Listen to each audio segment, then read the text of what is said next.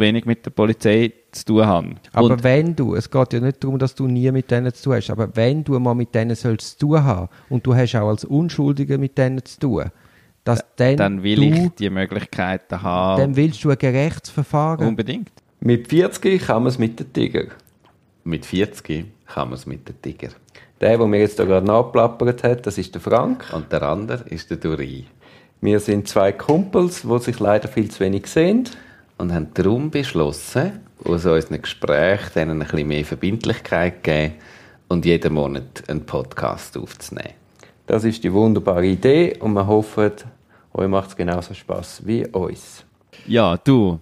Ähm, du suchst ja eine neue Mitarbeiterin, einen neuen Mitarbeiter durch.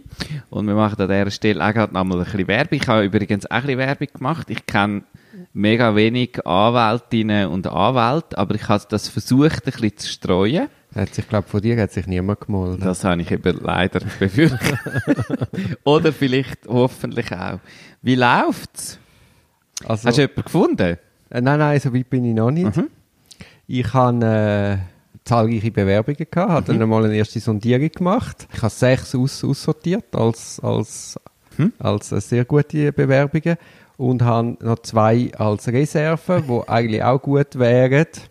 Aber dort hast du irgendeinen kleinen Faktor, wo, wo nicht passt genau. Also Ja. jemand ist zum Beispiel dann genau in einer Hochphase von meiner Arbeit weg zum Beispiel. Ja. Also die wäre eigentlich eine gute Kandidatin, ist aber eineinhalb Monate weg, würde ich vielleicht schon noch anschauen, aber ist dann nicht auf den ersten Stapel gekommen. Nein. Also habe ich so zwei Stapel, sechs und zwei, allen anderen habe ich abgesagt und dann habe ich mit denen sechs mal telefoniert und dann habe ich vier davon eingeladen und jetzt sind äh, die auch schon gekommen. Und jetzt bin Alle ich, vier? Jetzt alle vier. Ja. Und jetzt bin ich komplett im Dilemma. Inwiefern? ja, ich muss mich jetzt entscheiden. Ja, aber Dile also Dilemma, es könnte ja sein, dass es nach vier Gesprächen so sagst, ah, es ist klar, es ist die Person. Ja, nein, ist, ist nicht, sondern es sind, äh, sind drei sehr valabel und es, es können, glaube ich, alle drei nehmen. Also jemanden hast du ausschliessen von diesen vier. Genau, ja. Falls ihr jetzt zu Vielleicht sind das ihr. Nein, ja. Ähm, kann, ja, äh, also du hast drei, die du einfach nicht weißt. Genau. Ich habe, äh, aber ist ja sehr erfreulich. Also Ja, ist das ein ist cool. Luxusproblem. Ja. Ich habe den Bewerbungstag so gemacht, ich habe vorher mal telefoniert, aber auch das Telefon ist nicht eigentlich ein Bewerbungsgespräch gewesen, sondern einfach ein paar Sachen abgefragt, auch mal geschaut, dass man, ob man gerade irgendwie auf eine Linie kommt oder nicht, dann eingeladen und ich habe die Leute einfach, die gekommen sind, habe ich auch nicht ein Bewerbungsgespräch gemacht, sondern ich habe einfach einen normalen Tag gemacht mit der Sandra und dieser Person. Also die ist dann gesessen, wo du sitzt. Äh, wir haben, Sandra und ich haben die Fälle besprochen und ihr vielleicht das ein oder andere erklärt, dieser Bewerbung. Und nachher ha- habe ich den Fall, der da hinten liegt, zum Beispiel, ist dann quasi an dem Tag sind die Akten eingekommen, habe ich das dieser Person, das war eine Bewerberin, gewesen, die Akten vorgelegt, gesagt, sie soll es doch mal anschauen und mir nachher ihre Gedanken mitteilen. Ja. Dann haben wir das kurz zusammen besprochen und dann haben wir quasi, wie wenn sie jetzt da arbeiten würde, dann den weiteren Tag gestaltet. Und die sind, alle vier sind einen Tag bei dir gewesen. Also einen halben Tag. Einen halben Tag, ja. Also relativ zeitintensive Bewerbungsrunde. ja. Aber dann kommst du ein gutes Gefühl über, kannst du zusammenarbeiten, wie verstehst du dich, wie denken sie mit. Ja, ist super gewesen. Ja, man kann sagen, es ist jetzt nicht so zeitintensiv. Also, du hast einen halben Tag, um jemanden kennenzulernen, um nachher sozusagen entscheiden, Ja, ja, auf jeden Fall. wer wird deine nächste Mitarbeiterin, dein nächster Mitarbeiter. Nein, ja, aber man muss ja, also weißt du, du kannst das nicht noch mit viel mehr machen als jetzt vier oder sechs. Ja, ja, eh, nein, das ist schon klar, dass das auch wieder Zeit braucht. So. Aber eben, ich finde es nicht, als Basis zum Entscheiden ist es ja immer noch oh, wenig. Also so, du hast jetzt die einen halben Tag so um dich herum gehabt. Aber das ist ja, also für, für das, dass es nachher vielleicht eine jahrelange Zusammenarbeit gibt, ist das ja brutal wenig, wenn du die nicht schon vorher schon kennst. Ja, oder? ja, aber ich glaube, man hat doch einen viel besseren Eindruck, als wenn man einfach ein Bewerbungsgespräch macht und Hast dann sie, wenn sie alle noch, nachdem sie einen halben Tag da sind? Das wäre ja vielleicht auch noch, ja, du hast ja noch drei auf der Liste. Wenn jetzt von denen noch einer sagt, hm, sorry, ich glaube nicht mehr. Das ja, nein, klar, klar. Das wäre eine Möglichkeit, um noch ein bisschen auszusieben, um dein Dilemma ein bisschen kleiner zu machen, weil im dümmsten Fall entscheidest du dich dann für jemanden und dann läutest du dieser Person an und sagst, ja, Ja, jetzt, hey, ich habe jetzt eben gerade noch eine andere Bewerbung am Laufen, das würde mir noch ein bisschen besser gefallen. Also ich habe das natürlich schon gesagt beim Gehen. Ja, Nein, es, ich, also ich habe so deklariert, ich meine, es ist ja nicht nur für mich gewesen, um diese Person kennenzulernen, sondern die Person hätte auch sollen mich kennenlernen. hast du eigentlich Leute, die ein bisschen anders sind als du? Oder also so anders ticken wie du? Ich glaube schon. Ja. Ja, ja. Also, Also, du hast ja ein bisschen auf das geschaut, aber jetzt, wenn sie so da gewesen sind, hast du das Gefühl gehabt, mal, die sind ein bisschen, die können auch mal ein bisschen anstrengend werden für dich. Ja, ja, nein, ich suche ja auch das ein bisschen. Ich habe sie dann auch mit der Sandra quasi zum Kaffee trinken geschickt und der Sandra auch gesagt, sie soll gar nicht beschönigen, damit die wirklich auch wissen, auf was sich sie lassen. Ja. Und das ist dann auch noch gut gewesen, weil Sandra kann mir ja dann auch ein Feedback geben und ja, sie, sie, sie sieht es eben leider jetzt in dem Punkt gleich wie ich und ist nicht eine Hilfe bei, jetzt, äh, bei der Entscheidung. Du kannst einfach sagen, sie müssen entscheiden. Ja, Das ist ihr letzter Job. ja. Ihre letzte grosse Aufgabe, bis sie geht, ist, sie muss jetzt entscheiden, wer ihre Nachfolge wird. Genau, und die ganze Verantwortung tragen. Und wenn es hinten rausgeht, muss sie alles sie wieder stehen kommen. liegen lassen und wieder kommen. Ja, ja, ja, was... Wie würdest du das machen? Ihr macht das ja vor dem Theater einmal auch, bei euren Impro-Vorstellungen. Da kann man ja, glaube ich, kommen als Gast, hat so einen zwei-, drei- dreistündigen Workshop oder Beim, beim Einspielen. Maestro ist es so, dass man einfach kann kommen kann. Und dann machen wir eigentlich so ein Warm-up, aber das geht so eine knappe Stunde. Ähm, und die Regisseure vom Abend entscheiden dann, wer ist heute Abend mit dabei. Der grosse Unterschied ist, es geht um heute Abend. Also nicht, wer begleitet uns die nächsten paar Jahre, aber, wie, aber wie entscheidest du denn in diesem Abend? Also, wir haben, machen mega viel von, also es ist so Bauchgefühl in Bezug auf, wie gut ist die Person drauf. Also so, ist heute, wenn du kommst, dann überlege ich mir nicht, kann du, du wirklich gut Impro-Theater spielen oder nicht, weil das ist extrem schwierig abzuschätzen innerhalb von so einem Warm-up-Workshop, der eine Stunde geht. Das sind ja tausend Faktoren. Nachher, wenn dann plötzlich die Skiwerfer angehen und das Publikum da ist, ist es nochmal etwas anderes. Abgesehen davon ist es beim Maestro auch nicht interessant, wenn alle auf die gleiche Art und Weise gut Impro machen. Sondern ich frage mich, ist der Duri, geht es ihm heute so, dass er da raus will und Spass hat auf dieser Bühne vor Leuten? So, ist das jetzt der richtige Moment? aber das haben denn das nicht alle, wenn sie eh in das... nein. Was heißt das? Ja, das gibt Leute, wo, wo vielleicht schon Impro gemacht haben, Impro machen, also, und wo einfach sich gedacht haben, weil das ist einmal im Monat, ah, jetzt im Februar, ich gang, aber die haben einen scheiß Tag. Du kannst ja nicht morgen wieder gehen, du kannst in einem Monat wieder gehen, aber die haben vielleicht einfach gedacht, ah ja, aber das ist ja heute, ich gehe jetzt mal. Also, so, es ist nicht jeder gleich, nicht jeder gleich heiß, sozusagen. Aber ist, ist ein scheiß Tag unter Umständen nicht interessanter fürs Publikum? Ihr wollt ja nicht einfach eine Klamauk-Truppe sein. wie soll ich sagen, es, ähm, da, da, dass du sprichst etwas Richtiges und Wichtiges an. Ich glaube, es ist nicht einfach nur Halligalli, Judi Hui, was du musst haben, sondern, aber du musst, du musst wach sein. Und wenn Dann habe ich, dann habe ich nie eine Chance. Ich bin momentan immer so müde. ja, Bist du auch so müde? Nein, Ich glaube, das liegt daran, dass ich wieder Fleisch esse. dass du müde bist. Ja. Jetzt kommen wir total vom Thema ab. Wir reden von deinen Bewerbungen. Du sagst, Ich du brauchst Gefühl, du bist, Leute du bist nicht so müde. auf so- der Nein, aber äh, zurück zu, zu deinen Bewerbungen. Was tatsächlich könnte sein, ist, dir nochmal in Erinnerung zu setzen, so was rein so, das klingt jetzt mega esoterisch, aber so die Energie. Was hat die Person? Hast du das Gefühl, sie ist im Saft im Moment? So? Oder hast du das Gefühl, sie ist zwar blitzgescheit und kann und so, aber da könnte noch so ein bisschen nach dem Feuer, so ein bisschen die Frage, ist da Feuer? Wahrscheinlich ist das noch schwierig, weil du nicht nehme an, du wirst die alle, die werden alle motiviert sein und, also, und es ist halt mega intuitiv. Also, aber am Schluss wird sowieso auf das rauslaufen. ja, eben, am Schluss wird ja das Und du musst vor allem- geben. Du musst ja vor allem davon auch damit können umgehen, dass du allenfalls die falsche Entscheidung triffst. Gut, das ist, das ist ja dann meine Verantwortung, Ja, eben. das ist völlig egal. Ja.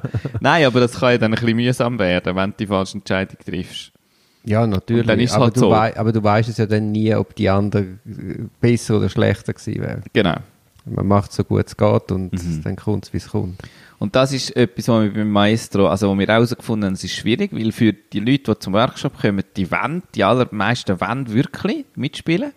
Und das ist ein bisschen heikel, wenn du sagst, sorry, du kannst heute nicht. Also viele wollen dann auch wissen, warum. Also wie viel kommen und wie viel werden ausgesiebelt? Es ist mega unterschiedlich. Wir haben normalerweise etwa vier freie Plätze effektiv im Cast, der Rest ist gesetzt. Es hat also vier Slots und für das kommen irgendwo zwischen 4 und 25 Leute. Bei 25 ist es mega gut, weil wenn du dann nicht reingekommen bist, Ja, ja, dann. dann geht es den meisten auch so. Mhm. Wenn du aber vier Slots hast und es kommen sechs, dann sind zwei werden wie abgewählt, oder? Wenn Mhm. du nicht drin bist, dann bist du so ein bisschen der Loser. Und wir teilen dir das mit. Wir sagen es nicht einfach. Aber vor versammelter Gruppe. Ja, vor versammelter Gruppe. Du, du, du bist dabei. Genau, Danke, dass ihr anderen gekommen sind. genau. Und die, die sonst kommen, also die haben ja eh noch Goodies. Also die können, ähm, die können sehr günstig die Show schauen, wenn es Helden es gibt, noch, wir suchen dann auch noch Helfer, die können dann gratis dabei sein. Also es ist schon so ein ein Event für alle. Also wir bieten denen auch etwas. Es hat das Essen und das Trinken, also wieso, es ist nicht, wir nutzen die nicht einfach aus. Aber ähm, wenn du du kannst nicht dorthin kommen und davon ausgehen, dass du dann kannst spielen sondern Ja, ist du musst klar. eigentlich dorthin kommen und sagen, wenn ich mega viel Glück habe, dann klappt es heute Abend. Ja, das ist bei mir auch so. Es ist nicht gerecht. Nein, es es ist ist- ja, leider nein. nicht gerecht. Wie so oft im Leben. Nein, aber es ist ja auch, es wäre ja auch vermessen zu glauben, es, du hast jetzt da unter diesen 30 Bewerbungen, die du bekommst, siehst sofort die eine perfekte und es stimmt alles. Also das Leben ist einfach äh, komplexer und Bei uns ist auch ein wichtiger Faktor, ist, wie passen sie zum Rest vom Team. Also wir setzen das bei ganze uns- ja, Team. genau ah, das ist auch das bei dir Gleiche, auch, ja, oder?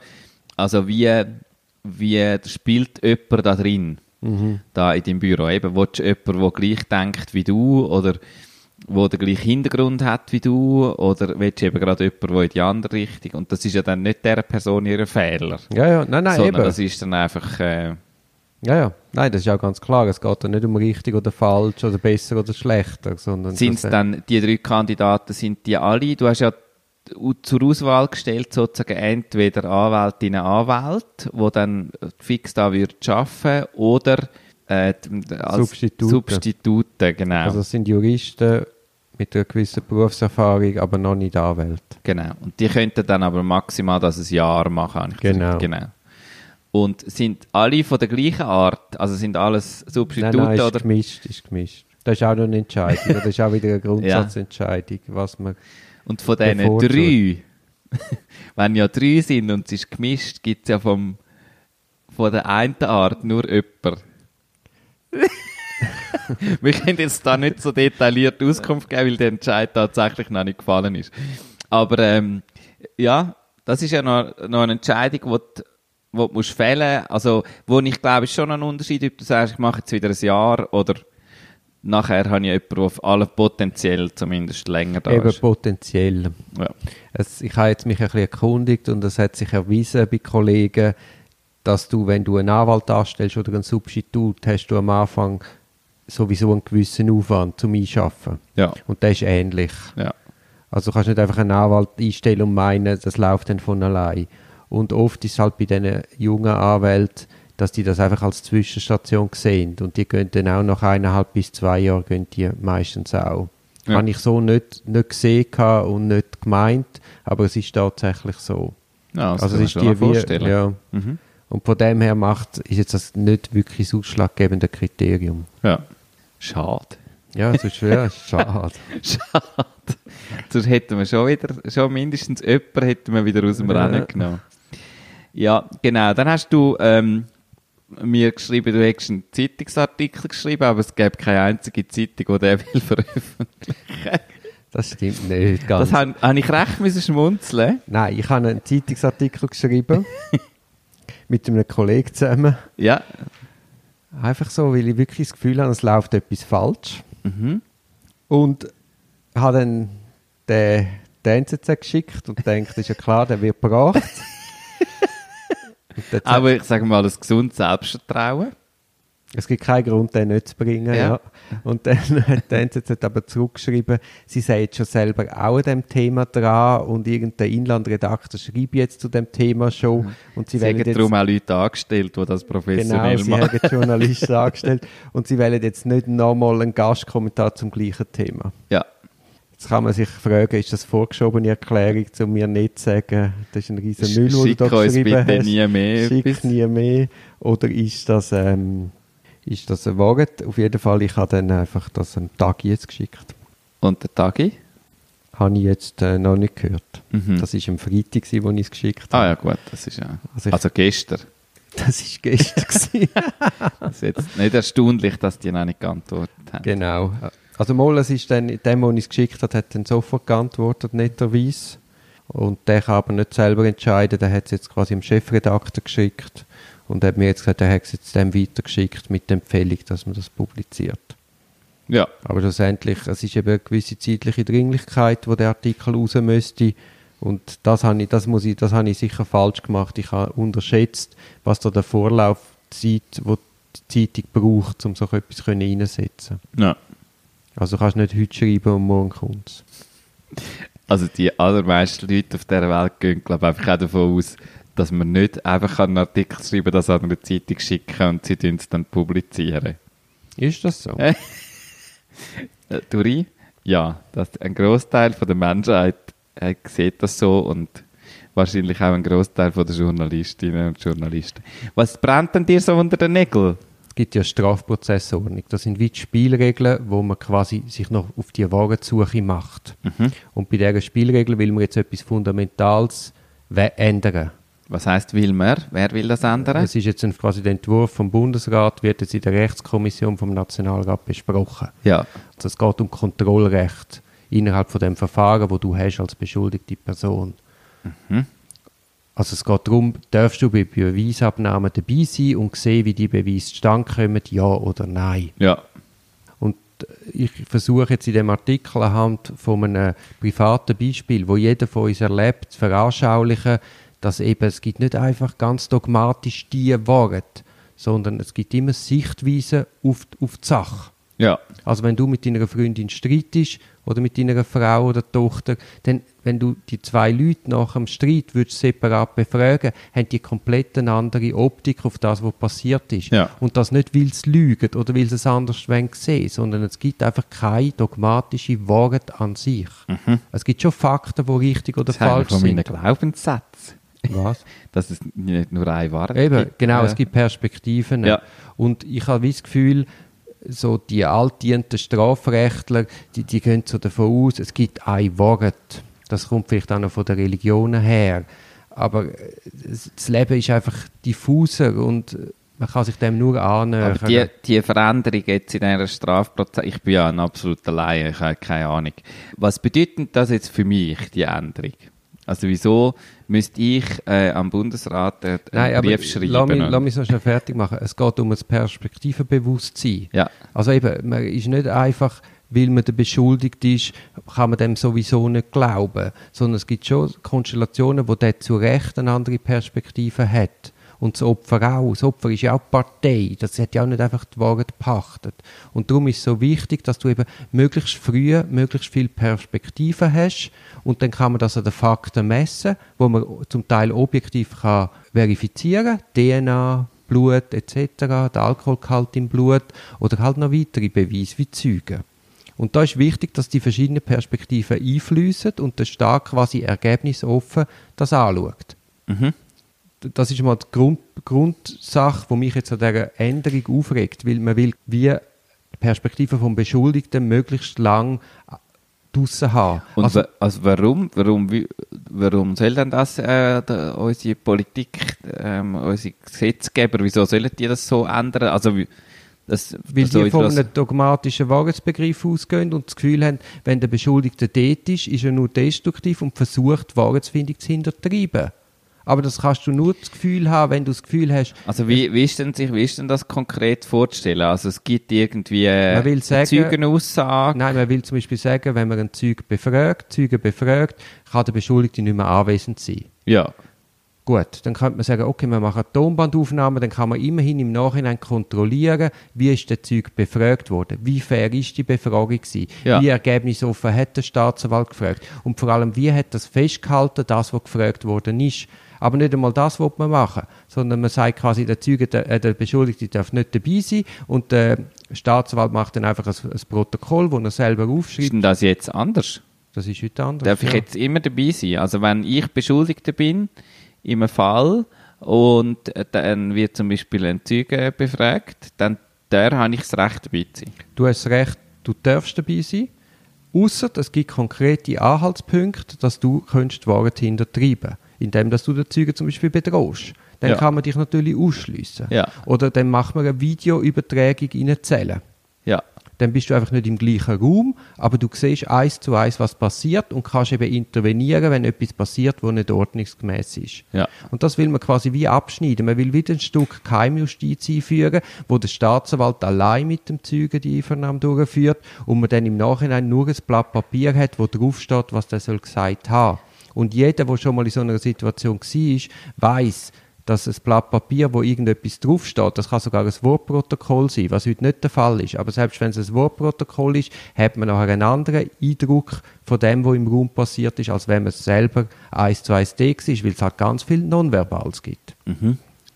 Also, jetzt will man, eben heute hat man ein bisschen äh, austarierte Lösung, grundsätzlich dabei sein, außer das ist, äh, es ist wirklich, es gibt konkrete Anhaltspunkte, dass die Wahrheitsfindung wird, hintertrieben wird. Jetzt will man das quasi brutal simplifizieren und sagt, man darf nicht dabei sein. Grundsätzlich einmal. Das regt einem ja schon auf. Und jetzt kommt's. Man darf nicht dabei sein, aber dass, wenn du als beschuldigte Person Aussagen machst, also einlässlich aussagst, keine Ahnung, was einlässlich aussagen heißt. Heißt das, du leistest ein Geständnis ab? Oder heißt das, ist einlässlich aussagen auch, nein, ich bin es nicht gewesen?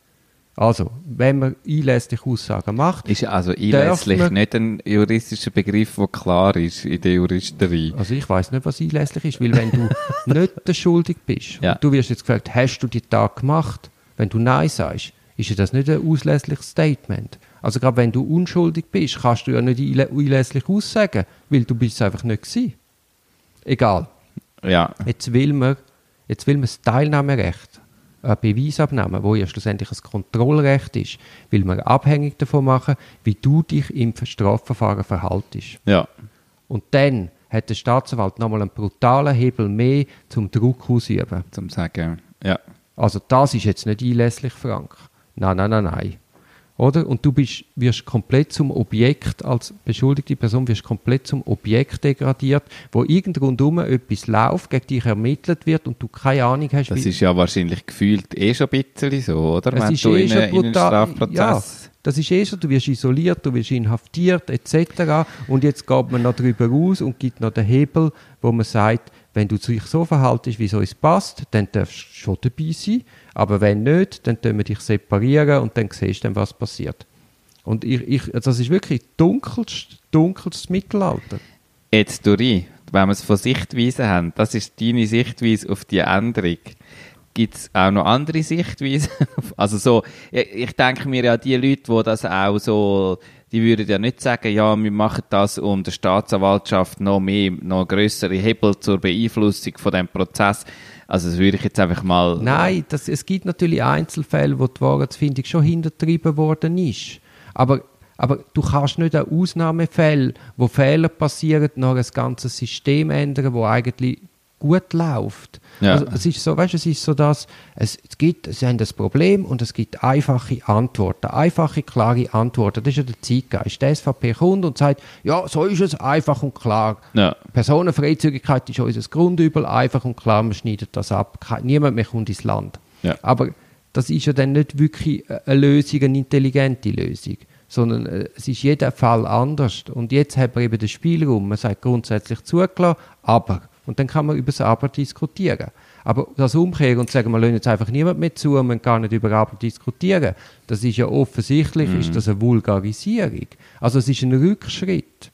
Und man versteht nicht, dass eben, es gibt nicht einfach die Wahrheit, sondern Wahrheit entsteht eigentlich aus einer Vielfalt der Perspektiven. Und darum ist auch so eine Verteidigung wichtig. Oder der Staatsanwalt kennt ja nicht einfach die Wahrheit, der Richter kennt nicht einfach die Wahrheit, sondern es ist eine Frage von der Perspektive, wie du dort schaust. Und darum ist es halt wichtig, dass auch die Perspektive von einer beschuldigten Person eingebracht wird. Ja. Also ja, ja das, sonst- äh, das, das macht schon Sinn. Und so kommt man einer Nähe, Wahrheit möglichst näher. Und das sollte ja auch das Ziel sein. Wie, wie komme ich denn dazu, dass ich gar nie in so einen Strafprozess reingerate?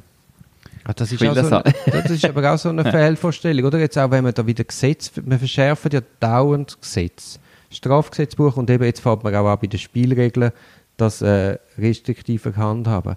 Und man hat immer das Gefühl, ah, das sind die Kriminellen, das sind die anderen, das sind die Bösen. Aber Ja. man macht sich gar kein Bild, wie schnell man selber dort drin ist. Einmal ein bisschen zu schnell fahren, einmal ein bisschen unaufmerksam fahren und schon ist man dort drin. Also sind Also so einfach Verkehrsdelikt wären so Klassiker, ja, wo, das, ist wo doch, jeder... das ist doch die grosse Mehrheit. Also 96% der Fälle, das sind irgendwelche Bagatellfälle, wo es nicht mehr als sechs Monate Gefängnis gibt. Also so Raser. Nein, Raser ist, das ist auch wieder ganz ein Ja, ja, schlechtes nein, Thema. ich Da sage es ja, das ist, das, das ist ja in den Medien ein Mega-Thema gewesen, wo man also ein Bild gehabt hat Irgendwelche Idioten sind wi- wild so durchs Dorf gefahren und haben Leute totgefahren. Ist doch unstreitbar, dass die hart bestraft werden. Aufregung in der Politik, man muss etwas machen, man will demonstrieren, man macht eine, Lösung, wo man sagt, Mindeststrafe bei Raser ist ein Jahr und definiert, was ein Raser ist. Aber durch das hat man dem Richter jeden Spielraum weggenommen, weil es gibt dann eben schon Konstellationen, wo das Jahr Gefängnis, obwohl er objektiv so viel schnell gefahren ist, eine absolute Ungerechtigkeit ist, weil das Verschulden dem überhaupt nicht entspricht. Aber wenn es natürlich im Gesetz steht, ein Jahr, kein Spielraum, ja, dann muss es ein Jahr geben. Und das hat zum Teil brutal ungerechte, nicht viel, aber es gibt Leute, die durch das brutal ungerecht jährig bestraft werden. Ja. Und eine jährige Vorstrafe, das ist nicht einfach Peanuts. Du bist mal ein bisschen schnell gefahren, aber du kommst ein Jahr Gefängnis über, du hast den Führerausweis so lange nicht mehr, du verlierst vielleicht deine Arbeitsstelle, weil du vorbestraft bist. Das hat einen riesen Rattenschwanz an, an Sachen, wo, wo dann der, dem Verschulden von dem Einzelfall überhaupt nicht entspricht. Ja. Also man, man hat irgendwie wie das Gefühl, einfache schematische Lösungen seien gerecht, aber es ist eben das Gegenteil von gerecht. Man hat ja, also wenn man jetzt von der, wenn man von der Raser redet, und es gibt ja noch ganz viele andere so, hat man ja so ein stereotypes Bild, oder? Also ich sehe so einen, ja, es einen, einen jungen Mann, Ja. wahrscheinlich mit einem, ich sage jetzt einfach mal so Stereotyp gesehen, wahrscheinlich irgendwie aus dem Balkan, Ein tiefer geleiteter Karren ja, ein BMW oder so, mit unglaublich viel PS. mit unheimlich viel PS und, und aber auch noch eine riesige Stereoanlage drin, wo einen hohen Bass im Kofferraum inne hat. Und so, so sehr, so man muss seine Männlichkeit beweisen unter Kollegen irgendwie so. So das sehe ich.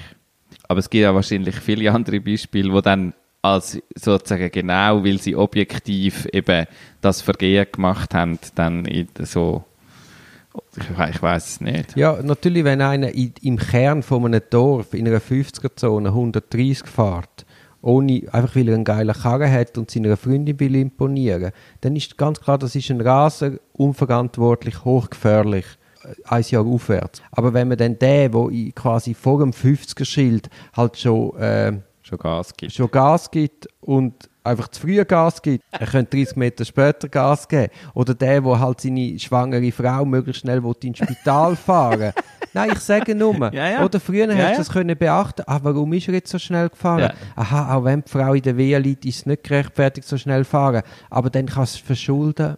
Dann kannst du sagen, es gibt Abwägen. eine, eine Geldstrafe von irgendwie. Ja, dann gibt es halt sechs Monate und nicht ein Jahr. Aber heute hast du die Geschwindigkeit überschritten, gleich ein Jahr. ja. Und dass der, wo halt die schwangere Frau, oder jetzt haben wir ja die Fälle in den Medien, wo halt Polizisten auch zu schnell gefahren sind. ja. Ja. gibt auch eine Mindeststrafe von einem Jahr, auch wenn sie in Erfüllung ihrer Pflicht gefahren sind. Aber ja, das rechtfertigt jetzt aber gleich nicht die Geschwindigkeitsüberschreitung. Also eben, man hat, man, man hat dem Richter quasi das Ermessen weggenommen. Mhm. Und da- das, durch das führt natürlich zu ungerechten Lösungen, wo aber wieder die Falschen trifft. Das trifft eben dann der, der eh unverantwortlich durchs Do- Dorf fährt, der kommt ja mehr, eh mehr über als ein Jahr. Also man tut wieder komplett die Falschen bestrafen. Und das passiert aus einer Vorstellung, weil man meint, ah, die Richter sind eh viel zu mild. Aber das geht natürlich nur, wenn du immer so Stereotypen hast, wenn du sagst, jeder, der einmal eine Straftat macht, ist ganz, ganz ein Böse. Also weißt du, das gut-böse denken, das schwarz-weiß. Aber dass das ein Mensch ist wie du und ich und jetzt vielleicht einfach einen schlechten Moment gehabt hat oder irgendeine Situation so war ist und dass das eben auch für uns der gerade ein schmalen ist und man jederzeit dort rein kann fallen, das wird wie irgendwie negiert, bis man dann wirklich verwünscht. Ja, das ist, das ist schon so. Also, es hat damit zu tun, dass es ja gute Geschichten sind, solange sie irgendwie in das reinpasst, wo, wo wir uns vorstellen, oder? Also, äh, ich finde es interessant, gerade mit, vor 25 Jahren ist ja die, die offene Drogenszene in der Stadt Zürich geschlossen worden.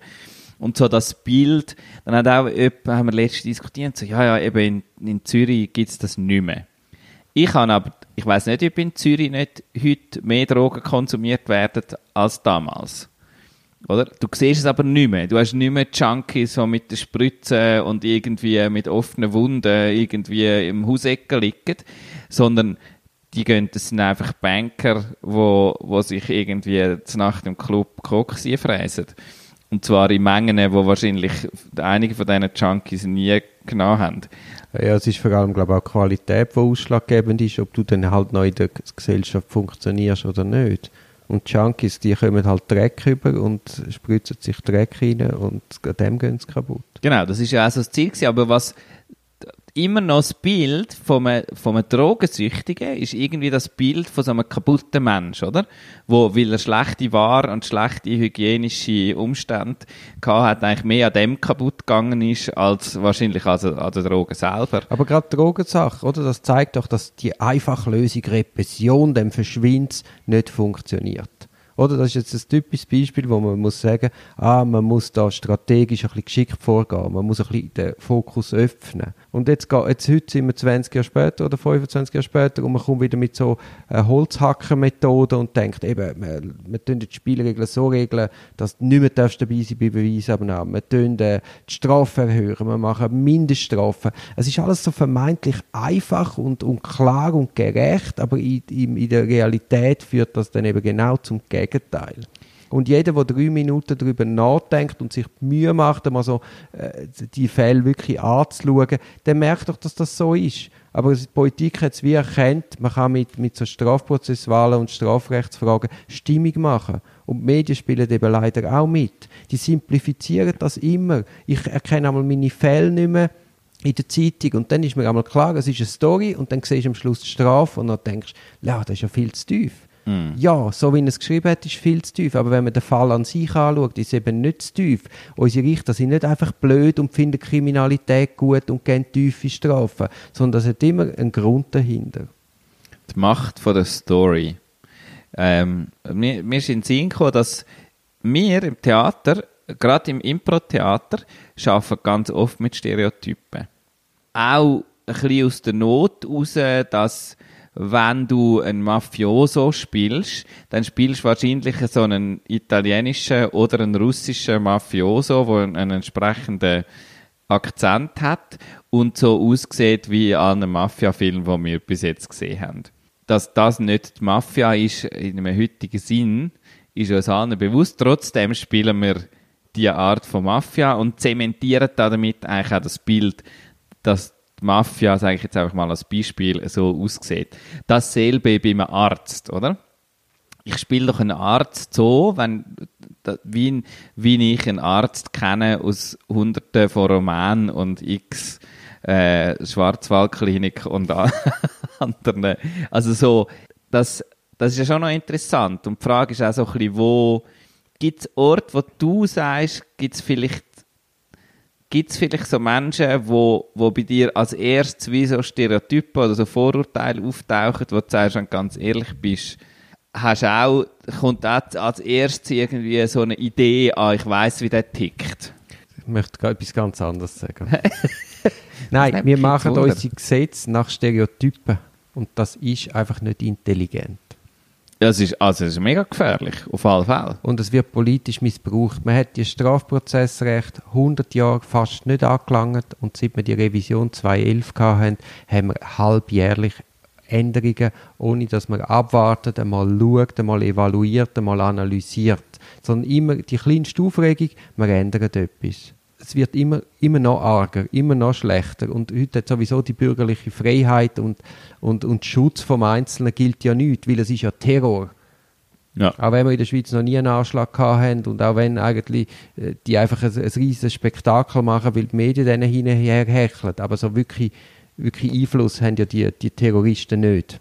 In diesbezüglich haben sie sehr viel Einfluss gehabt. Ja, aber nur weil eben dann äh, Live-Schaltungen und Riesenaufregung, aber wir haben mehr Verkehrstote, mehr Grippen sterben an dem als an Terrorismus.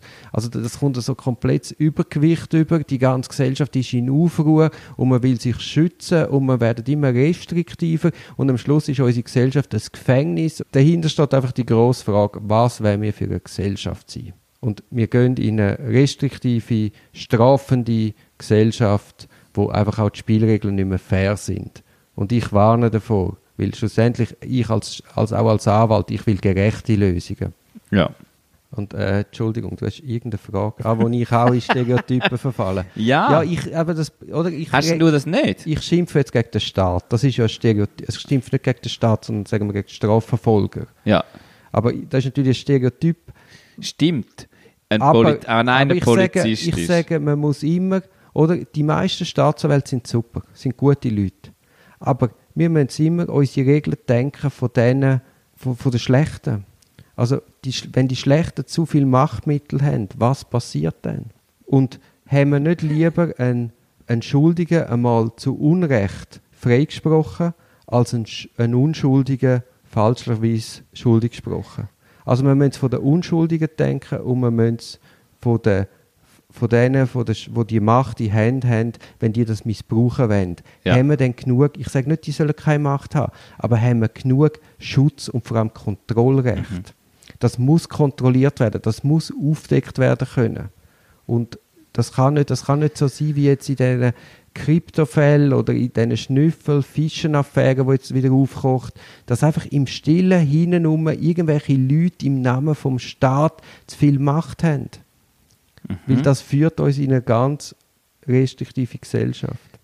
Wie äh, so Siehst du ich das als, nicht so? Also, ich, ich bin der Einzige, der mich da am Tisch aufregt. Nein, ich, ich bin wirklich ein bisschen vor den Kopf gestoßen im Sinn von, ich habe das Gefühl, wie bemerke ich denn das? Also so gefühlt äh, ist es wie, bin ich blind, ähm, lese ich die falschen, habe ich die falschen Quellen sozusagen, dass, dass mir das, was du mir jetzt erzählst, irgendwie total nicht auffällt.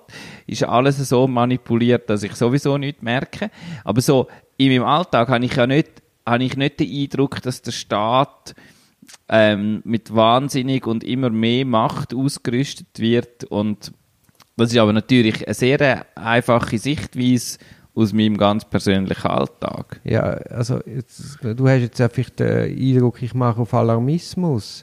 Aber ich muss sagen, wenn man, wenn man jetzt so weit geht, dass man sagt, man, man schafft Kontrollrecht ab, dass man darf dabei sein bei Beweisabnahmen, dann Also, geht nein, man das- einfach, da- da- nein, aber dann geht man einfach davon aus, ist nicht so, dass du das willst, aber sagen wir, man, man führt jetzt das ein, dann denkst du, was betrifft es mich? Ja. Aber dann müssen wir doch zumindest sicherstellen, dass, wenn die Beweise abgenommen werden, dass wir einen Garant haben, dass das richtig ist. Und nur weil einer Staatsanwalt ist, ist er nicht Garant, dass das richtig ist. Weil es ist ja mal lustig, ist ein Anwalt oder ein Jurist Staatsanwalt, dann ist er immer der Gute und man, man tut ihm gar nichts Schlimmes zutrauen. Aber in dem Moment, wo er die Tür verlässt und äh, zum Verteidiger wird, ist er des Teufels und ganz übel. Also Stereotypen, die einfach völlig jeder, der nachdenkt, das kann so nicht stimmen, oder? Ja. Es ist nicht einfach jeder Staatsanwalt ein guter Staatsanwalt, ein gerechter Staatsanwalt, ein ergebnisoffener Staatsanwalt, weil er Staatsanwalt ist. Im Gegenteil, das zieht ja doch einen gewissen Mensch an. Ja. Auch wieder ein Stereotyp.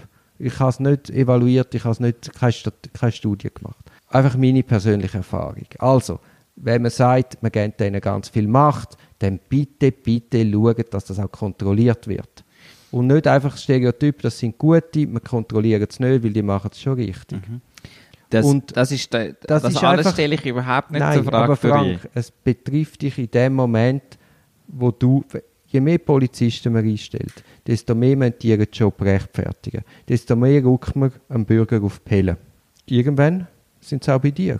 Ja, Also wenn du jetzt nicht das Glück hättest, dass du sehr schweizerisch aussiehst und weiss die Hautfarbe hast, wenn du dunkelhütig bist und die Langstrasse runterlaufst, dann wirst du relativ oft kontrolliert, Ja. obwohl du überhaupt nichts mit einem kriminellen Milieu zu tun hast. Weil das Stereotyp ist schwarz, Langstrasse, aha, Drogenhändler. ja.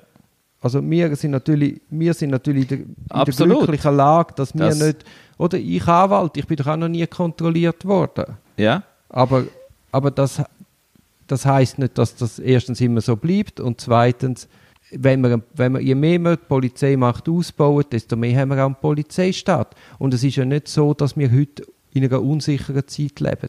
Es hat noch nie so wenig Kriminalität gegeben wie jetzt. Und Ja. es hat noch nie so viele Menschen gegeben und trotzdem funktioniert das tadellos. Und wie kommen wir dazu, in dem Moment an dieser, dem, einem funktionierenden System das restriktiver zu machen? Es gibt doch gar keinen Grund. ja. Absolut. Was ich wollte sagen, ist, ich gebe dir hundertprozentig recht. Und ich, ich sehe auch, also ich sage auch nicht, das ist doch gar kein Problem, das ist doch alles okay, mach mal nicht so auf Panik.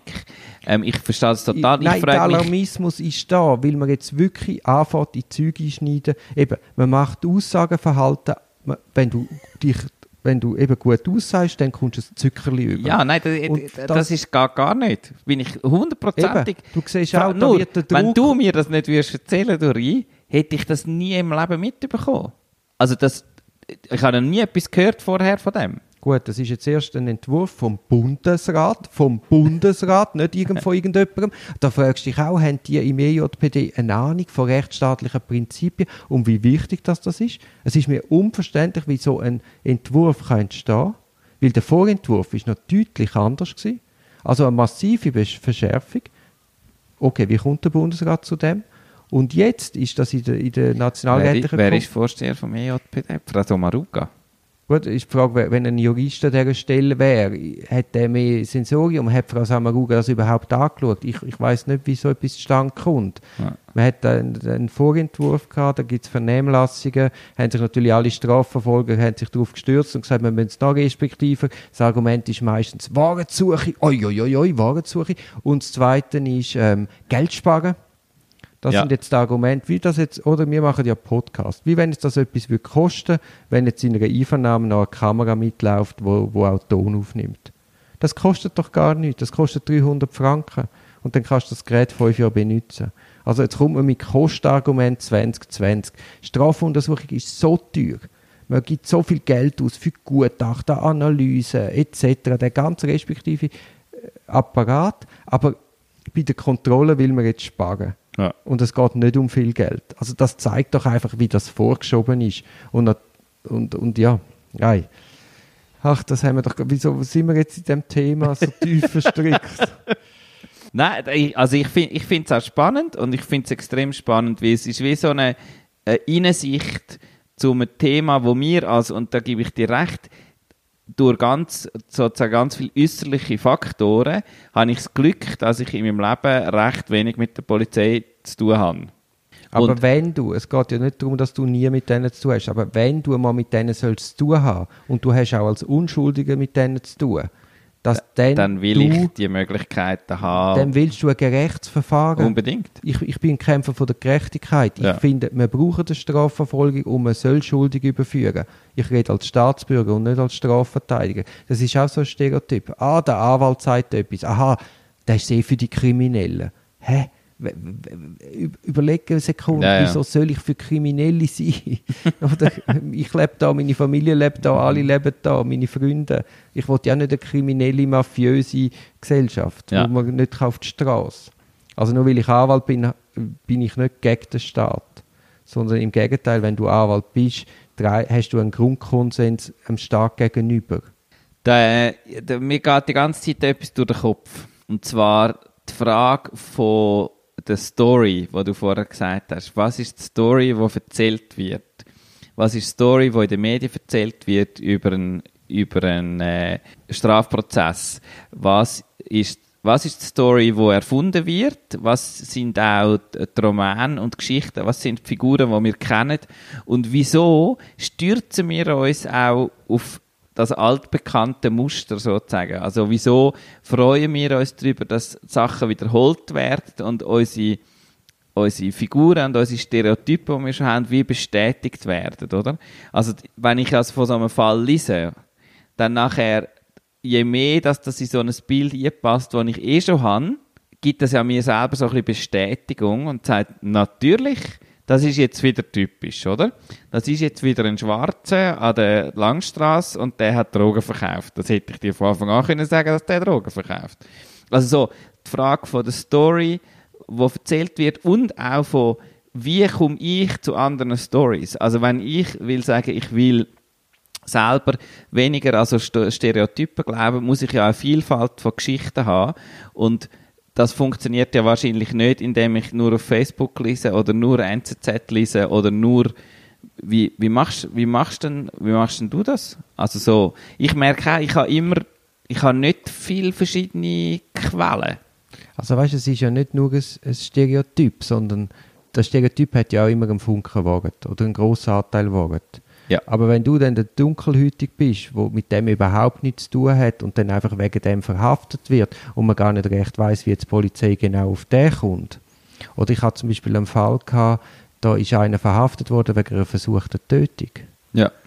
Schlussendlich ist der Täter weiß mit flacher Nase und Haar und der Verhaftete ist ein Dunkelhütiger mit einer flachdruckten Nase und, und, und kein Haar. Und dann habe ich also schon müssen sagen, wie ist es möglich, dass man den verhaftet vor dem Hintergrund und offensichtlich unschuldig und offensichtlich eben ein Opfer von Stereotypen, von Vorstellungen jetzt von dem einzelnen Polizist. Aber äh, der ist dann wegen dem drei Wochen in Haft. Und ich weiß nicht, was würde passieren, wenn der nicht wirklich einen Verteidiger hat, der auf die Hinterbeine geht und auf all das hinweist, was eben nicht stimmig ist. Weil man, man, sucht dann immer, wenn man eine Hypothese hat, sucht die Polizei immer nur Bestätigung für die Hypothese. Und ah, es gibt viele Untersuchungen, die zeigen, dass dann eben das eben, wo der Hypothese nicht entspricht, das wird wie irgendwie nicht so stark gewichtet, nicht so gesehen. Mhm. Und durch das wird natürlich auch falsch, Fehlurteil gefällt. Und darum ist es eben wichtig, dass es Gegengewicht ist, das zeigt, hey, der ist es nicht. Ich habe doch dir schon mal den Fall erzählt, wo einer verhaftet worden ist, er hat seinen Bruder umgebracht. Er hat Blut an den Händen wo man ihn verhaftet hat. Es hat tausend Spuren von dem am Tatort gehabt. Und der ist es nicht gewesen. Der hat Blut an den Händen gehabt, das ist tierischen Ursprungs gewesen. Der hat vorher Hackfleisch gemischt. Der hat, ähm, Mord vom Brüder gehabt, weil er halt ein enges Verhältnis zum Brüder hatte und oft der war. Aber das sind alles Sachen, wo es einen Verteidiger gebraucht hat, wo das sagt, wo sagt, hey, das ist tierischer Ursprung, wir haben sogar noch das Fleisch, schaut die Fleisch, schaut die Zellen von dem Blut an, die wir festgestellt haben und nicht einfach aufhört beim Umstand, aha, Blut, aha, Täter. Ja. Und das braucht eine Verteidigung und es braucht eine Verteidigung rechtzeitig. Weil wenn sie nicht rechtzeitig hast, zwei Monate später kannst du dann das gar nicht mehr schauen, was ist es für Blut. Dort hat man mit Mühe und Not noch unter den Fingernägeln die Zellen gefunden vom Fleisch und hat dann können sagen, aha, es ist ja wirklich fleischlicher Ursprungs und nicht einfach Blut. Und das, sind, das Leben ist so, erzählt so wahnsinnige Geschichten. Und man kann das als Staatsanwalt oder Polizei oder Strafverfolger nicht einfach, man weiß es und sieht es immer sondern es braucht eine andere kritische Perspektive, wo halt auf die Finger klopft und sagt, hey, das wäre aber noch eine Möglichkeit, schau das an, dies, jenes. Ja. Und du hast vorher gesagt, warum habe ich noch nie etwas davon erfahren? Mhm. Ja, natürlich hast du noch nie etwas davon erfahren, weil, sagen wir gerade, eine Änderung der Spielregeln, das ist ja etwas komplett Technisches, oder, wenn man Monopoly-Regeln ändert. Das ist etwas komplett technisch und das zu erklären, was die Auswirkungen von dem sind, das ist hochkomplex. Also ich würde mal sagen, ein Journalist ohne dass er als Anwalt geschafft hat, kann das irgendwie gar nicht abschätzen. Ja. Plus, es ist eine komplett technische, unspektakuläre Geschichte. Ja. Also ich verstehe, dass kein Medium über das schreibt. Ja, ja aber es ist, also, es ist wichtig. Es wäre wichtig, aber ja. das führt dazu, dass du eben noch nie davon gehört hast. Ja. Ja, und es ist auch nicht ganz so einfach zu verstehen, weil man muss ein Beispiel haben, dann muss man sich überlegen und merken, aha, ja, stimmt. In dem und dem Fall ist das ja, ist das ja verheerend. Ähm, respektive eben, es, es tut die Macht extrem in eine Richtung verschieben. Ja, ich, eben, ich möchte nur sagen, wenn man das Umland vergleicht, sagen wir Deutschland, hat ein Staatsanwalt viel weniger Macht und das Gericht viel stärkere Einflussmöglichkeiten als jetzt in der Schweiz. Ja. Österreich auch. Also ich sage einfach, es ist nicht Gott gegeben, so wie wir das regeln und wir haben eine relativ ausprägte, starke Stellung von der Strafverfolger und jetzt wird man da nochmal nachschütten und jetzt gehen wir in einen Bereich, wo wahrscheinlich auch der EMRK widerspricht. Also eben, dass man Aussageverhalten abhängig macht, ob man kooperiert oder nicht. Und wir, wir übersteigen jetzt wirklich einen Rubikon. Und ich sage einfach, ich will wahrscheinlich nie Opfer von dem sein, aber ich möchte, ist einfach nicht eine Gesellschaft, wo ich möchte drin leben dass man einfach immer vom Schlimmsten ausgeht, jedem Mhm. nur das Schlimmste zutraut, außer die Strafverfolgungsbehörden, die halten sich an die Regeln. Ich weiß aus meiner Praxis, viele halten sich an die Regeln, aber auch die machen Fehler und dann ist es wichtig, dass man das kontrollieren kann. Und einfach nur glauben, dass die das gut machen, führt nicht zu, zu, zu Wahrheit und Richtigkeit. Ja, Frank, ähm,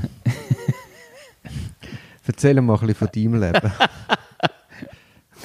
Ähm, ja, ich, ich, bin, ich bin gerade ein bisschen sprachlos. Also, Aber, aber wa- was, was hast du jetzt für einen Eindruck von mir? Bin ich jetzt einfach einer, wo, wo sich da in, in eine Rage redet? Oder siehst du ein bisschen, also das ist, ich finde wirklich, es läuft falsch. Mhm. Also, das, das glaube ich dir und ich, also, so wie du mir das erzählst, macht es für mich auch total Sinn.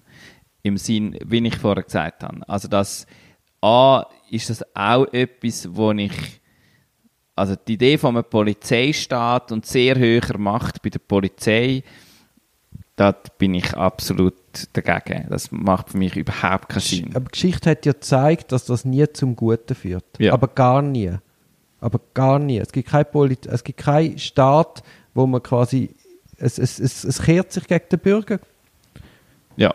Und es braucht eine starke Kontrolle. Und alles andere ist blauäugig. Ja, ja, und das ist aber schon noch, also es ist natürlich ein interessantes Vorgehen, dass man eigentlich nicht, nicht das Strafrecht ändert, also nicht sagt, ja, es gibt jetzt andere Verhaltensweisen stehen unter Strafe, sondern dass man eigentlich am, an der Prozess, am Prozess einfach die, Spielregeln ändert und das dazu führt, dass, ähm, ja, dass wie eine, eine gerechtere Version so, so nicht mehr, oder nicht mehr alle die Sichtweisen gleich gewichtet werden. Dass man nicht sagt, die Sichtweise von einem Beschuldigten ist gleich viel wert wie die Sichtweise von einem Opfer. Ja, oder, das sagt oder man von, nicht. Sondern man sagt einfach, es, man tut Kontrollrecht einschränken und man sagt, der kann dann seine Sichtweise schon irgendwann vorbringen, Ja. aber nicht zeitnah, wenn der Beweis abgenommen wird. Ja. Aber es ist also ein riesen Unterschied, wenn du als Zeuge befragt wirst und du wirst nachher ein zweites Mal befragt, wo der Beschuldigte reinhocken Du weißt ja schon mal, was du gesagt hast. Du wirst nie von dem abrücken, wo du schon mal gesagt hast, wie du dich willst strafbar machen aber wenn jetzt der Beschuldigte im Raum ist und mittels Ergänzungsfrage auf einmal denkst, ah ja genau, oder das kommt dir noch in den Sinn, oder überhaupt, es hängt doch so viel ab, wie ich jemanden befrage. Bin ich dort, ergebnisoffen, freundlich zugewandt, oder gebe ich dir ganz klar zu verstehen, was ich jetzt hören will? Man glaubt nicht, wie viele Leute der Polizei einfach Recht machen Ohne bösen Willen. ja. Selbst Beschuldigte. Ja, also es hat... Äh, Suggestion ist ein unglaublich starker Faktor. ja, das glaube ich sofort. Also, Ja, sonst würde ja Werbung nicht funktionieren. sonst würde auch das Theater nicht funktionieren, Ja, genau. abgesehen davon. Mhm. Das ist ja, die Leute gehen ja gehen einen Film schauen und ins Theater, weil sie gerne möchten angeschaut werden. Also, Ja, und man hat, so- ja, und man hat eigentlich früher äh, oder im, in, äh, in der Aufklärung die Idee gehabt, wenn man jemand ein Geständnis ableitet, dann ist das quasi, soll das ein freier Entscheid sein. Okay, ich stehe zu meiner Straftat aus den und den Gründen. Aber wir, mit den, all diesen Instrumenten, wo, machen wir immer mehr Druck. Das Ziel ist immer, möglichst schnell zu einem Geständnis zu kommen. ja. Jetzt Guantanamo oder die Folterungen von von CIA, von diesen Leuten. Das hat unglaublich viel Geständnis gebracht, Aber Geständnis mit Anführungs- und Schlusszeichen, das hat dann nichts mit Wahren zu tun, sondern man erzählt dann einfach, weil der Druck zu gross ist, erzählst was du hören mhm. Mit Wahrheit muss das nichts zu tun haben. Nichts. Es hat einen Doc-Film auf dem Schweizer Fernsehen, wo man in der Mediathek noch findet. Der geht um Einvernahmetechniken von der CIA oder dem FBI. Und dort siehst du, das ist ein, ein Irrweg. Das ist Mittelalter. Das ist, äh, dort hat man auch gefoltert. Und dann haben halt die Leute gestanden, weil, weil die Schmerzen nicht ertragen haben. Wir foltern nicht, aber wir sperren die ein. Wir, wir, wir die Leute zum Objekt degradieren. Wir lassen sie nicht mehr bei der, wir geben kein Kontrollrecht mehr, wir haben kein Teilnahmerecht. Wir haben, unser System ist sehr restriktiv auf Geständnis ausgelegt. Ja. Und jetzt will man, da sind wir sowieso schon in einer dunklen Ecke. Wir haben miserable Zustände in diesen Gefängnissen, wirklich nicht menschenwürdig. Vor allem, wenn man es vom Unschuldigen her denkt. Und in einer Untersuchung bist du immer, sind alle noch unschuldig. Es gilt die Unschuldsvermutung. Und jetzt geht man in dem System und haut nochmal eins oben drauf. Also, ich, wenn ich jetzt der Regierung wäre und man sagt, du kannst das, System reformieren, mach was du willst, ich gehe in die andere Seite. Und zwar aus einem humanen Aspekt heraus. Und nicht, weil ich finde, Strafverfolgung ist etwas Schlechtes. Mhm. Aber wir haben immer das Gefühl, es muss noch restriktiver, noch restriktiver sein und haben das Gefühl, so kommen wir zu einer größeren Wahrheit. Aber in meinen Augen ist das der falsche Weg. Wenn Gibt's? du der Reagier du wärst jetzt Monarch, Frank der Erste. ja. Hättest absolute Macht. Ja. Was würdest du unbedingt ändern? Oh, gute Frage. Nächste Frage. hm. Du bist doch der, der sich eigentlich so Fragen stellt. Hast du dir noch nie gestellt? Was, wenn ich Monarch wäre von der Schweiz? Ja, ja, natürlich, von unserer ja. Gesellschaft. Ja. Äh, was, was ich jetzt da würde, ich würde, ich würde, ja, das ist ja zwar eigentlich absurd, weil ich bin ja Monarch. Ich habe gerade übers, äh, übers Wahl- und Abstimmungsrecht mir überlegt. Das finde ich ja sehr absurd, dass das ähm, nicht einfach alle können, die da leben, sondern dass das nur die können, die einen Schweizer Pass haben und nur die, die volljährig sind. Und also die Jungen dürfen es nicht, aber die Alten dürfen es. Also so, man könnte ja sagen, man darf nur von 18 bis 60 abstimmen, da hätten wir ganz andere Abstimmungsresultate. Mhm. Aber das ist ja, ich bin ja Monarch, von dem her wäre Demokratie vielleicht sowieso. Aber ich, ich würde auch vielleicht Demokratie führen, und zwar für alle für alle Menschen, die da leben. Würdest du denn das auch machen gegen den Mehrheitswillen? Also wenn du das jetzt bekämpfst und würdest sagen, ich mache jetzt, Ausländer dürfen auch abstimmen, dann geht ja ein Schrei durchs Land. Würdest du das auch einführen gegen, gegen den Willen der Mehrheit? Ja, das ist jetzt eine sehr grundsätzliche Frage, ob ich überhaupt will Monarch sein und das... Nein, da hast du doch keine Wahl, da wirst du reingeboren. Da wirst du reingeboren und musst dann entscheiden. Ja, ich würde es auch machen gegen den Willen der Mehrheit. Ja, das ist eben die Frage, glaubt man an den Willen der Mehrheit oder es gibt ja dann auch die Diktatur der Mehrheit? Das ist ja dann die falsche Mehrheit, ja, ja. weil es ist... ja. Ja, ja, es gibt auch Diktatur von der Mehrheit. Gerade heute, wo ja Meinungen so, so äh, relativ leicht zu manipulieren sind oder zu aufzwiegeln, ist, ist eine Frage, was hat eine Demokratie überhaupt noch für einen Wert? Sie wenn stabilisiert. Quasi, ja, aber eben, wenn du unverantwortliche Politiker hast, dann wird es dann sehr gewackelig. Ja, ja, ja, also ich bin auch, ich, ich bin auch noch ein bisschen am, am Nachdenken über das, aber lang ich, bin ich einfach davon ausgegangen, dass äh, möglichst direkte Demokratie enorm hohe Stabilität. Ich glaube nicht, dass sie die besten Lösungen fördert. Ich glaube nicht, dass sie mit der Geschwindigkeit von der heutigen Zeit irgendwie, das ist so ein bisschen eine Problematik, dass sie recht langsam ist. Ich glaube, ähm, das ist ein Segen. Das kann, auch, das kann auch ein Segen sein, ja, genau. Ich glaube aber, dass sie dazu führt, dass, also wenn sie wirklich einfach so direkt ist, wie sie zum Beispiel in der Schweiz ist, dass sie zu einer höheren Akzeptanz führt von Entscheidungen. Über eben, über jetzt, dass die richtigen Entscheidungen sind, über die richtigen Leute das entscheiden, da habe ich auch 17 Fragezeichen hinten dran. Aber es führt so, sobald du äh, politische Entscheidungen, je weiter weg von den einzelnen Leuten dass sie sind, umso mehr sind, sind ja jetzt auch schon die jetzt Bern oben, oder? Wo alles entscheiden. Frau Somaruga, wo die Strafprozessrechnung, äh, Strafprozessrecht umschreibt. Nein, aber so, das ist ja, das gehört ja schon so. Aber je mehr, dass du einfach Vertreter von Vertreter von Vertreter hast, wo dann der Großteil von, von politischer oder zum Beispiel Gesetzgebung ändert und je näher du Einfluss hast selber und der Einfluss ist, ich schreibe ja oder nein auf einen Zettel und das wird dann nicht so gemacht wie ich, sondern das ist ja dann die Mehrheit, aber ich habe daran teilgenommen, ich komme das Kuvert über und ich ich habe auch das Vertrauen in das Ja, System, dass meine Stimme erzählt wird aber und eben so. das funktioniert eben nur, solange du Politiker hast, die ihrer Verantwortung gerecht werden. Weil du kannst ja nur Na Ja und Nein kreuzeln. Ja. Aber wenn die Fragen, die man dir vorlegt, hat ja dann doch einen grossen Einfluss. Also Ja, ja, absolut. wenn die, dort, ja, ja. wenn die dort oben in Bern die Verantwortung nicht wahrnehmen, dann nützt dein Ja oder Nein unten nichts, oder? ja. Was mich eben erstaunt, dass man eben dort da quasi überhaupt gar keine Qualitätskontrolle macht. Man sagt ja, nein, aber dann sagt man nicht nach fünf Jahren sitzt man an und schaut, was hat man wählen, zu was ist es gekommen, hat man wirklich das erreicht, was man hat wählen. Sondern die Karawane zieht weiter und es gibt nochmal 100 Ja oder Neins, aber was man dann damit bewirkt hat, interessiert nicht. Mhm. Nicht wirklich, außer das ist dann wirklich stoßend. Mhm. Dann ändert man es wieder. Was denn du ändern, wenn du Duri Bonin, der 24. Nein, warte, ich kann nochmal etwas anderes sagen. Nein, es nicht mich Ja, ja, nicht. aber Du musst jetzt nicht immer ab, abweichen. Nein, aber ich möchte nochmal etwas. Nein, ich habe heute meinen zornigen Tag. Der, Ich sehe ihn gerade mit, so mit, mit einem Krönchen und so mit so leicht anschwellenden Halsschlagadern. Nein, weißt du, was auch ein Problem ist? Dass ähm, die Leute, die man wählt, erstens hat man ja relativ wenig Ahnung. Man wählt ja eigentlich mehr Partei bei unserem System. Also du hast irgendeine Liste mit 20 Leuten, dann suchst du die vier raus, die du kennst und kumulierst und panagierst. Aber die Stimmen kommen ja dann eine Partei und in Bern sitzt dann schlussendlich jemand, wo du gar nicht wählen hast, der einfach auf der gleichen Liste ist wie der, wo jetzt du halt gewählt hast. ja.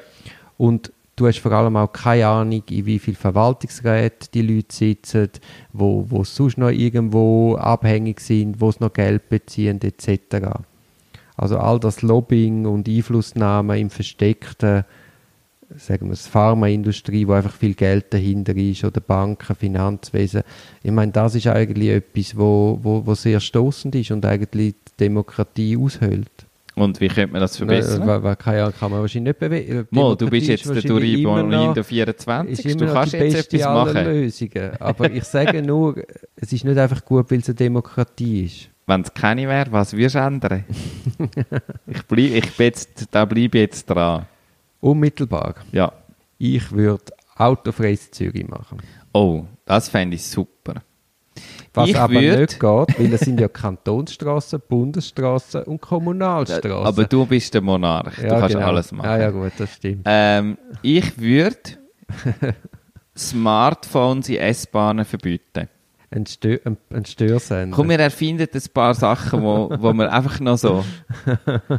Hauen wir jetzt raus. Ja. Genau. Ähm, ich würde, weißt du, was mich auch wirklich nervt? Dann hat man doch äh, Plastiksäcke der Kassen abgeschafft.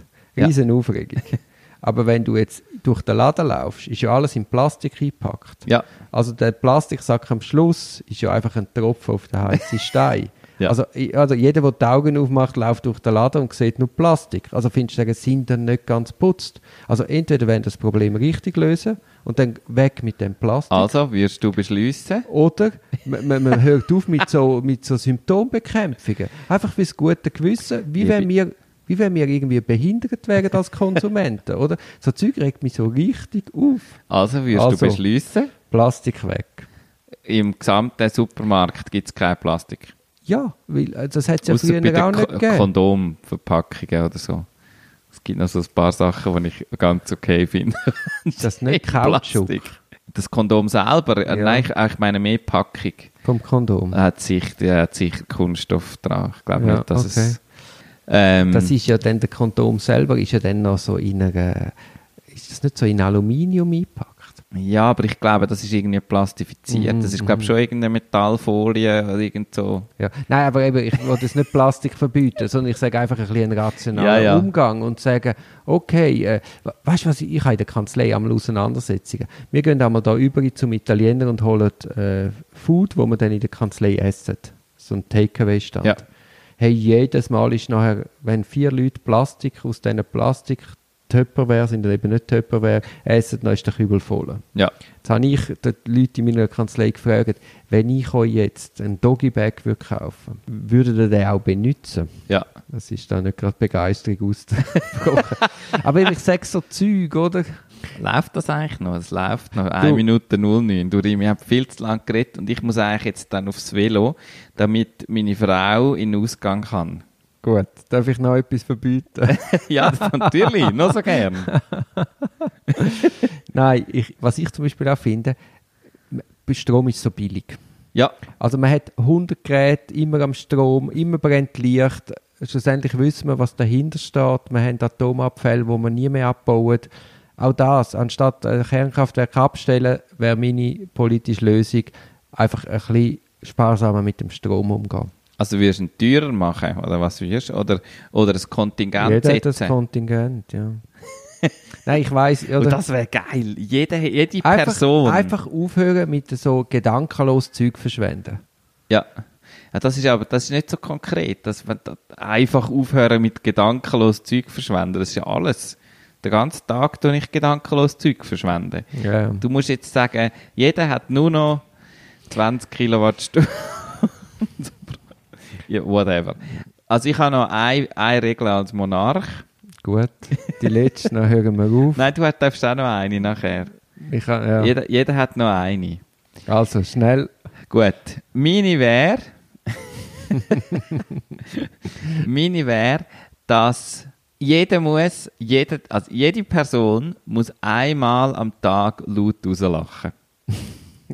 Das ist ja so eine schöne Regelung. Ja. Dann haben wir quasi Lachpolizei. Ja. Wir haben Polizei auf der Straße, die überwacht, dass man genug lacht. Äh, ja, das, könnt, das kann, ist ja schwierig, weil der Polizist muss ja den ganzen Tag neben dir herlaufen. du musst nur einmal wir werden, Tag. wir werden unsere Städte sowieso bald mit Kamera vollgestopft haben, dass man jede Bewegung kann. Und Gesichterkennung haben wir auch bald. Dann Ich hoffe, dass nicht, ich hoffe, dass nicht du, dass nicht du der Monarch wirst, wenn das so. Nein, das ist, meine, das, das ist mein Zukunftsbild, ohne dass ich eben Monarch bin, oder? Sonst wäre es nicht so.